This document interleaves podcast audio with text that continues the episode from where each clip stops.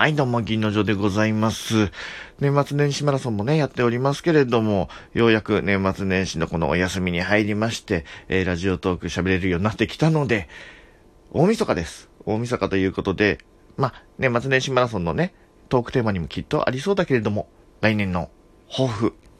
みたいな感じでね、ちょっと締めの、銀ラジトークとしての、えー、締めのトーク、えー、少し喋らせていただこうかななんて思いました。まあ、なんと言ってもね、今年はね、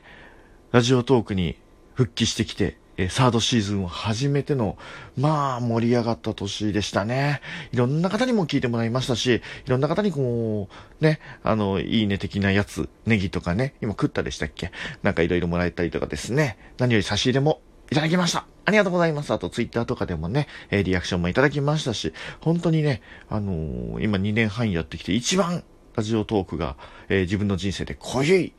タイミングになっておりました。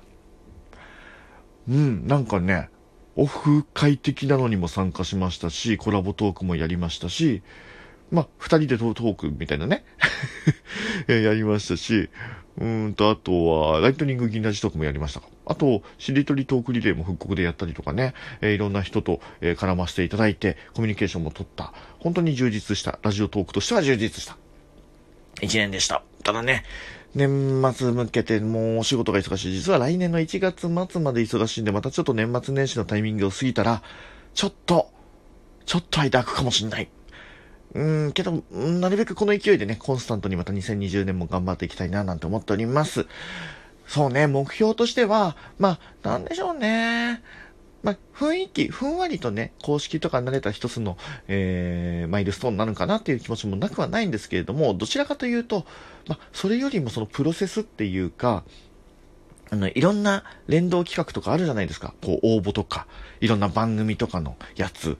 ああいうのね、コンスタントに淡々と、えー、応募していてですね、テーマトークに強い、えー、銀の城を来年は見せられたらな、なんて思っております。あと、丁寧に喋る。ね、頭さんじゃないけど、やっぱり聞き直すとね、